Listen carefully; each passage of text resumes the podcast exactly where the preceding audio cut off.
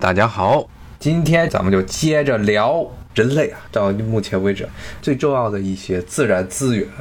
这就美国真的就是运气太好了，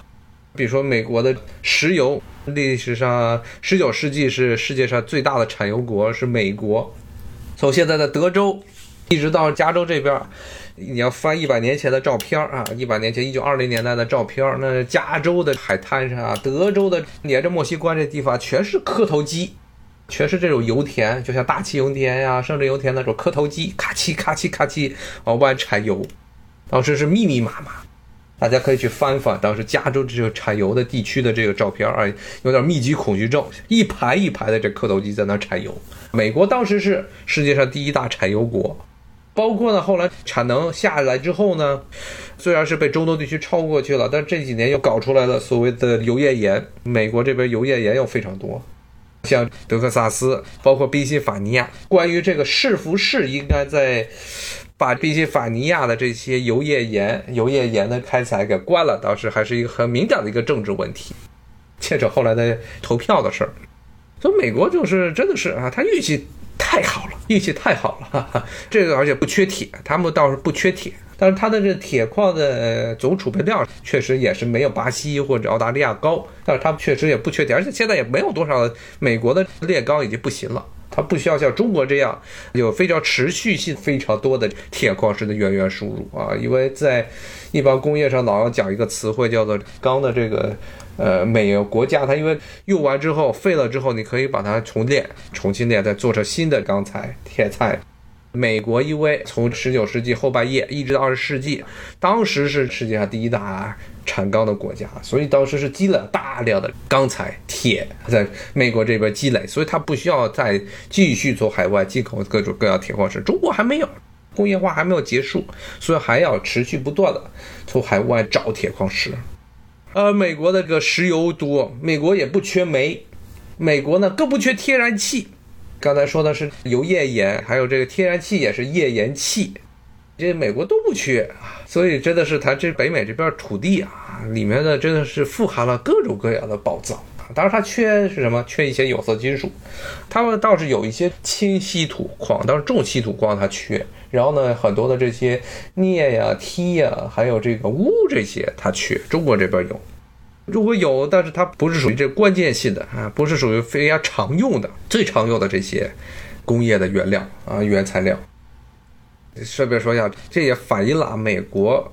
它对待领土啊、对待周边啊、对待这种外交的很明显的一个跟中国的不同点是什么啊？就是美国啊，因为是在它的历史上啊，不断的对外扩张。然后每一次扩张都得到了极为大的利益，所以它是有一种非常强烈的，一旦是出了事儿，首先是想到的是动武，它有这么一个强烈的冲动。就以刚才说的这石油为例，美国是十九世纪末世界上第一大产油国，那美国的油田在哪儿？在加州，在德州，这些地方原来不是美国的，是墨西哥的。后来美国经过所谓的德克萨斯独立战争，还有美墨战争。把这些土地全部都抢过来了，抢过来了，在这些土地上发现了油田。想想，如果当时美国没有抢过来这些油田，如果呢美墨战争没有爆发，墨西哥当时的政府没有犯抽，墨西哥政府为什么说是犯抽呢？说墨西哥当时认为自己北边的这些德克萨斯啊、加利福尼亚呀这一带人丁稀少。所以呢，他们鼓励当时这些美国的白人去这些地方定居啊。结果定居之后，这些白人到了那之后，他们就赖着不走了，他们就想闹独立了。最后呢，从墨西哥这边独立出来，然后美国也找借口跟墨西哥开战，把这土地给抢走了。那如果这些土地还在墨西哥的手里，那很有可能十九世纪末世界第一大工业国就很有可能就不是美国了，因为当时美国的一个很重要的它这工业的发展的原因就是石油。大量的这些油田，中部地区和西海岸地区的这些油田支撑了这个美国的工业，所以呢，真的是美国从历史上是从历次的领土扩张中得到了极为丰富的这个利润，极为丰富的这些利益啊。首先是早期的对印第安人的进攻，印第安人的战争，美国东北部印第安人从这五大湖区，当时把当地的伊洛魁联邦给彻底打散了。伊洛魁这个地区啊，产铁也产煤后来也成了美国五大湖区著名的工业区，炼钢厂啊，各种各样的重工业都是设在五大湖区。这些地方原来都是印第安人的地盘，易洛魁联邦邦联的地盘啊。这易洛魁联邦后来在十九世纪初的时候，基本就被美国彻底摧毁了。所以这个是首先摧毁掉印第安人易洛魁联邦，让美国呢拥有了五大湖区的重工业地带。包括这次投票也是这个地方著名的袖带，这些地方都属于袖带。为什么叫袖带？就这地方原来都是重工业基地，所以这些炼钢厂非常多。这炼钢厂最后失业了、倒闭了，那不就锈了吗？所以叫锈带。美国人把这些印第安人、印度魁人全灭了，灭了，得到了一个很重要的重工业基地。然后之后呢，又把中西部这些地区的印第安人也给。能杀的杀了，没杀走的话，圈到这个保留区里了。所以中西部就变成了美国后来我赖以生存的粮仓。之前节目也讲过，是黑土地，非常肥沃的黑土。你至于当时美国还为了证明他们把印第安人杀掉，或者呢把印第安人扔在保留区里是种合理的行为，他们就十九世纪末很多报纸的宣传画这画，说印第安人时代，印第安人在这片。土地上是游牧民族，当时它其实是有点类似于草原那种风貌的游牧民族，是吧？没有发挥出整个这片黑土地的潜能。是白人来了之后，就把这些原来的草原，印第安人原来这些游牧的草原，给改造成了农田、灌溉设施，变成了一个肥沃的一片土地。所以他们要用这种宣传来说，印第安人不配。在中西部的土地上生存，要不就被白人杀掉，要不就被圈在这些保留区里头啊，是这么一种当时这么一种理论。当然后来过了几年，《现实报》就来了啊，因为这片土地啊，整个中西部地区它虽然是黑土地，但是呢，这个地区呢，其实这个水土流失现象非常严重。不然为什么之前都是属于草原地区？这些人把它强制的改造成了，把这些草地啊、草原地区改造成了这个农场，所以造成严重的水土流失。所以在一九三零年代时候，不断出现所谓的黑风暴。什么黑风暴？一般那个地区经常容易刮这些龙卷风啊，天气恶劣现象比较多。又由于这些表层的土壤植被受到了严重的迫害，由于这种大片的开垦，造成了植被受到严重的迫害。最后呢，这龙卷风一刮过来，把那些黑土全吹到天空上去了，就整个天是黑的。跟咱们那种沙尘暴不一样，咱们沙尘暴天是那个黄不拉几的，土黄色的，像北京以前经常刮沙尘暴，那刮的是黄沙子。那美国这边它是刮的是黑土，就世界上最好的土壤，最适宜于农业耕作的土壤，全刮到天上去了，所以就乌泱乌泱，天上全是黑压压的一片，所以叫做黑风暴。也是从那时候开始啊，美国才开始认真的考虑所谓的这个水土涵养问题，怎么样防止植被损失。对中西部地区，他们其实很大的原因是他们强行的将一些不太适于啊这生态比较脆弱的很多地区啊改造成了农田。尽管如此，现在到今天为止，美国都是世界上最重要的一个农业出口国。这是把中西部这些地儿全部都给从印第安人手中抢过来，然后呢，你要抢了这一洛魁。把伊诺奎的文明打散，然后出来了一大工业区，把中西部的印第安人给打散，出来了这么个世界上最大的一片农业区。然后呢，揍了一通墨西哥，然后抢过来了世界上当时最重要的这个石油产区德克萨斯和加州。所以美国，你看他之前的这个国家崛起，崛起的每一步看起来都非常自然，但是每一步都是一个。撞大运都是撞上了好运啊！每一步都是抢过来地盘，都是优质的、优秀的这些土地。美国人经常会说啊，美国是块运气之地，哎，说是美国崛起是天命。但是只是凭着美国一开始建国的东海岸的这十三个州，它是不会成为一个超级大国的，因为这片地区恰恰是啥都没有，什么都没有。这片地区是真的没有什么东西，得往再往西部走，进了山里头。才有各种各样的矿藏，那些才是美国崛起的关键。美国的崛起与其说是一种，可以说啊，它的本质也跟中国差不多，是零六年、零七年时候拍过什么《大国崛起》系列纪录片儿，讲什么日本的崛起、什么西班牙的崛起、普鲁士德国的崛起、美国的崛起，讲他们崛起，说他们的这些体制是怎么样。政府怎么样进行颁布各种政令，包括组织起经济来，但是呢，这些最容易被忽略的、最核心的，可能都不是关于政府的问题，而是呢，他们所在的这些地区，看了所谓的这些国家啊，德国算是一个相对来说是一个例外。除了这个德国之外，绝大部分这种崛起都是靠海外掠夺。美国是邻近的地区的掠夺，邻近过去抢过来这些非常优良的土地。那么这些国家归根结底，他们崛起是什么原因？是因为国家是已经成为了一台军事机器，国家成为一台军事机器，包括西班牙，包括葡萄牙，包括荷兰。荷兰说是以贸易立国，但是呢，大家听了之前的节目也知道，它所谓荷兰贸易为国，但它的东印度公司名义上打着贸易公司旗号，它是一种武装经商。荷兰整个国家支持他，给了他钱，给了他枪炮，让他去在印度尼西亚、马来西亚这些地方去占殖民地，把当地的这些土地给抢过来，在地方设立贸易据点，是有强买强卖式的贸易，而不是真正的所谓的公平贸易。平等贸易，现在经常讲什么平等贸易，这不可能。他们直接是在那建一个要塞，找周边这土人给他找这些香料啊，让他们垄断了这种香料贸易。这些国家的崛起，一个包括美国，包括荷兰，包括西班牙，包括其实呢，从某种角度上，德国其实也是一样。他是呢，把自己这些国家内部的普鲁士通过战争，把这些其他这些零零散散的些小诸侯全部都给统一起来。铁血宰相俾斯麦嘛，打了三场战争，强行的把德国由一个地理概念、文化概念变成了一个国家的概念。它其实也是一种战争。就这些国家它崛起的一个根本原因，不是说这些国家是多么擅长发展经济，而是这些国家都是非常擅长打仗。像前面讲金钱崛起，讲英国就是一个很典型的国债。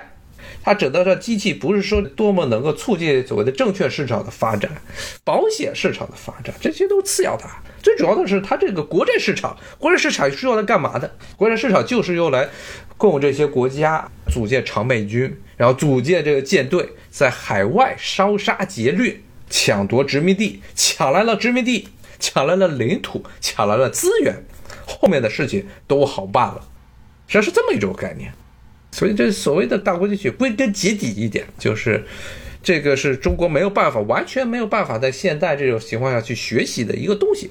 就这些国家，它最优秀的地方，最重要的，他们崛起的关键就是国家是彻底的军事化，所有的这些政策都是围绕着如何对外扩张，如何进行军事劫掠来展开的。美国十九世纪其实也是一样，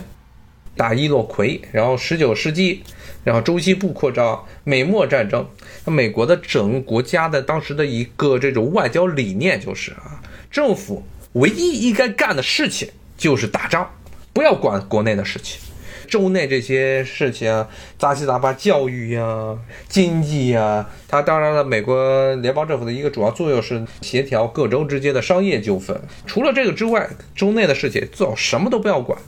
那么内政就这么点儿，就是当时一开始建国时候认为，只要联邦政府唯一的职能就是用来这协调州与州之间的贸易往来。那么它的外政是什么？当时的这种概念，从十九世纪初的时候形成的这么一种，美国一直到今天都是占有一个非常显赫位置的这么一种外交理念，就是啊，国家对内最好什么都不要管，税也别收。那么你要干嘛？就是对外去打仗，就是对外打仗。啊，把周边的这些地方抢过来就对了，所以美国从建国开始一直在对外打仗。当然了，后来呢，由于扩张的过猛，特别是中西部地区美墨战争这个扩张之后呢，形成了南方的这种种植园经济和北方的这种工商业经济严重的这种矛盾，最后最后自己人掐起来了，然后形成了南北战争。但它的本质还是那一点啊，是一个。军事扩张，如没有这个美国的这些军事扩张，一系列的这种领土征伐，就不可能有美国后来的工业的基础，铁、煤、农业、石油，没有这些对外的军事讨伐是不可能有的。当然了，也不是说这些自然资源有了，美国就能一定发展起来，但是这些是必要的。必要的先决条件，所谓的必要条件嘛。有了这些，美国工业才能发展起来啊！所以这些是核心的，其实最核心的、最核心的一个大国崛起。当时说扯了半天，这大国崛起，什么大国崛起应该怎么样，应该怎么样？它其实真正崛起主要就是国家把国家改造成了一台这战争机器，这么一样。其实德国从某种角度上这也是一样。德国后来最大的一个问题是什么？包括一战、二战，它之所以德国是作为一个战争的策源国，为什么德国后来那么好战？原因就是因为他想要去跟随这些其他的这些国家，英国呀、再早的西班牙呀、荷兰、美国的这些例子，他要去抢自然资源。他这德国境内有铁有煤，但是除了这之外没有石油，就其他啥都没有。他要让自己的资源发展起来，就必须要去跟英国去怼去。所以这是后来德国之所以一直视英国为最大的竞争对手的原因，因为英国卡了德国的这工业的脖子，严重的卡了德国的这工业的血脉，所以它一直是处于一个准战争的状态，是这样。包括后来二战的时候，希特勒去入侵俄国、苏联，也是一样的道理，说找生存空间是要给德国。这些节目也给大家讲，希特勒是一个对美国 十九世纪的历史是研究的非常清楚的这么一个家伙。他知道美国是怎么样崛起的。他说德国人要成为美国那样的超级大国，能够衣食无忧，能成为一个世界大国，要学美国那一套，要抢来这黑土地，要抢来石油，要抢来这些。德国当然自己有铁矿和煤矿，所以倒是无所谓。那这些地方哪儿有？只有苏联有，所以他就想着一定要把苏联这一块东欧地区这些斯拉夫人，咔把脖子全砍了，就跟印第安人那样，把德国移民全迁徙到那儿啊，那么就能在旧大陆再造一个美国出来，包括当时苏联。巴库，就现在阿塞拜疆，那是旧大陆最大的一片油田，是在那儿。所以真的是有人讨论，当时希特勒把这法国灭了，把整个欧洲基本统一，为什么他还在没有彻底消灭掉英国之前就对斯大林动刀啊？一个很重要原因就是德国它整个国家。它扩张的一个主要目的，它是要学习美国啊，要学习美国。那学习美国呢，必须要和苏联对，因为这个西欧地区，这是法国，包括这样的法国那边地，其实也是个鸡肋。法国有很多的良田，这倒是真的。但是呢，你能把那法国人杀了吗？按照德国的这套种族主义理论，法国人是受到了所谓的二等种族这些凯尔特人玷污的日耳曼人，因为法国这个名字来自于法兰克人，法兰克人是日耳曼人的一支。你要是真的去把这些法国人给灭族，当时德国自己也认为自己的文明水平没有法国高，从他的整条种族主义理论上，他说不过去。所以希特勒占领了整个法国之后，对于法国整个战略区，他的态度还是相对来说非常友好的，特别是同德国在东线啊，在苏联这边战略区相比啊，苏联那边就是随便的就乱杀人，一通屠杀，不断的进行大屠杀，但法国。除了有良田之外，它没有石油，它没有铁矿，这是为什么法国十九世纪的时候工业上不来的很重要的原因。它自己本国呢，第一次工业革命主要的一些原材料煤、铁都缺的很厉害。英国、德国这一块是有重工业基地，但法国中学的地理课本上老讲啊，什么英国呀、曼彻斯特呀、利物浦啊，重要的工业城市，然后讲德国鲁尔区。莱茵河这个东岸一大片连成一片的一个巨型的城市集群——鲁尔区，因为这边有铁矿有煤矿。那法国重要的工业城市有吗？大家就会想不到，没有工业城市。巴黎是一个典型的消费城市，为什么原因？就是因为法国在历史上它一直找不到好的铁矿，本土找不到铁矿，也找不到煤矿，然后到海外去到处争夺，他去抢什么越南、柬埔寨、阿尔及利亚。当然，后来阿尔及利亚找到了一点石油，西非法国找了一堆的最不多的地区啊，所以他在海外殖民地对于本土的这自然资源的这个供给呢，远远的要弱于英国啊。英国很多的这些自然资源全是从海外供给，石油，英国在马来西亚这边就有油田，马来西亚原来是有油田的，现在基本上都快没了，包括什么橡胶。法国唯一可能有一点的海外资源，就是当时这印度支那、这越南呀、柬埔寨、老挝这殖民地能弄一些橡胶园，除此之外就啥都没了。所以当时希特勒他其实是他要解决所谓的德国生存空间的问题，他必然要和苏联要开战。他是一个美国这种扩张主义，美国崛起，他非常认真的研究了美国是怎么崛起，美国怎么样有一个农业国，有一个偏居大西洋西岸的这么一个农业国，然后崛起为一个世界上最强大的一个工业国家、制造业大国。得有非常充足的这些农产品供应，同时有非常稳定的石油、煤、铁的这个供应。那唯一的，包括乌克兰，当时这德国占领乌克兰这一带也是产煤、产这个铁。所以当时他不打苏联，他就怪了。他想解决所谓德国由于没有海外殖民地，造成被英国和法国一直特别被英国卡他的这些脖子。必须要和苏联打，所以最后跟苏联开战。但是呢，苏联已经不是一战时候的俄国了，沙皇俄国，而是二战时候已经工业化起来了、武装到牙齿的这么一个工业巨兽。所以呢，他想重蹈一战的时候德国碾压式的进攻沙俄军队的那种做法是做不到了。所以最后呢，是被苏联人一路反推回去，不仅呢没有为德国创造所谓的生存空间，反而使得德国后来的六十年时间内处于一个分裂的状态，甚至呢自己的普鲁士统一着德国的普鲁士的这个王心之地东普鲁士这一带，现在成了俄国的领土，就是加里宁格勒。俄国有个飞地，比如它本土中间有三个波罗的海三个小国隔开的那边小飞地。加里宁格勒，它的原名叫什么？科尼兹堡。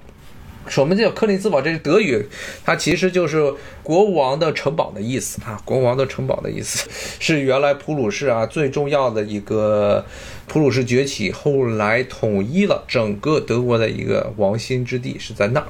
包括原来我记得是高斯吧，著名的瑞士的数学家高斯，他曾有一个著名的问题叫做科尼斯堡问题。就科尼斯堡这个城市也是一个沿着河流建的一个城市，说这城市中有七个桥，跨河有七个桥，是怎么用？好像用最短的办法把七个桥全部走一遍。当时一道很著名的这么叫拓扑题目，数学题目，题目的灵感来源就来自于科尼斯堡，现在的加里宁格勒。